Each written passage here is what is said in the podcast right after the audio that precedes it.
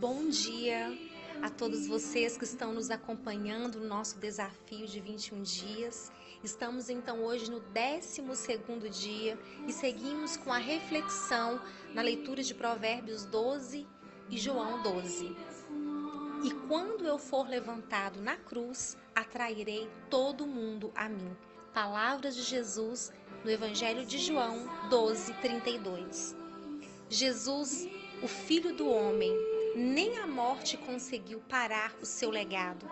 Jesus, um líder sempre presente, que demonstrava permanente convicção em tudo que falava ou fazia. Perseguido por muitos, mas adorado por uma multidão que crescia dia após dia. Questionado, mas se mantendo perseverante em sua missão. Simples, mas nobre em seu caráter Jesus conseguia despertar os corações mais duros para a compreensão do reino de Deus. O discurso de Jesus continua não apenas uma persuasão humana, pois, embora estivesse ali como homem, acima de tudo, o seu caráter divino transcendia a quaisquer ensinamentos. A temperança, a amabilidade, firmeza e ensinamentos tão nobres só poderia partir de alguém cujo coração era completamente obediente a quem o enviou. Mesmo diante daqueles que não criam na sua identidade de filho de Deus, o Messias, ele continuava firme em sua missão de ensinar o incomum. Jesus, discorrendo suas falas, em João 12, 24, a seguir, diz que havia chegado a sua hora de ir para a glória ele se referia à sua morte.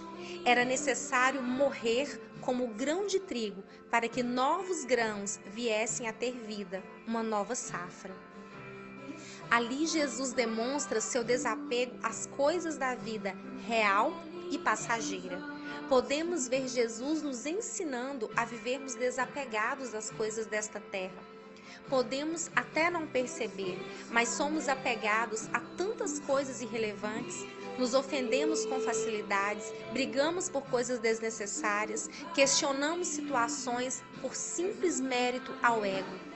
Isso acontece muitas vezes de forma involuntária e só percebemos quando somos tomados por sentimentos nada agradáveis. Tudo isso vem consumir nossa devoção verdadeira ao que de fato vale a pena. Basta um piscar de olhos e podemos nos pegar saturados pelo apego e orgulho.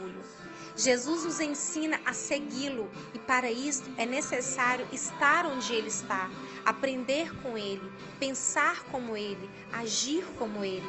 Apenas desta forma estaremos construindo um legado que aponta uma eternidade com Cristo.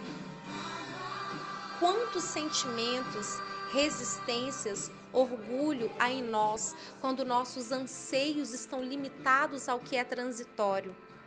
Na cruz, Jesus atraiu todos os olhares para sua vida e para o seu propósito. Alguns crendo, outros não, mas a verdade foi e continua sendo revelada a todos. A cruz é o escândalo contra a modernidade de ter, de possuirmos, de sermos empoderados por nossas próprias habilidades, de sermos inflamados pela modéstia da autossuficiência. A cruz move o mundo para o propósito original. Jesus disse: Se vocês confiarem em mim, estarão verdadeiramente confiando em Deus. Que nosso anseio seja corresponder aos, anse aos anseios do coração do Pai, mediante a amável decisão de oferecer seu Filho unigênito, para que todo aquele que crê tenha a vida eterna.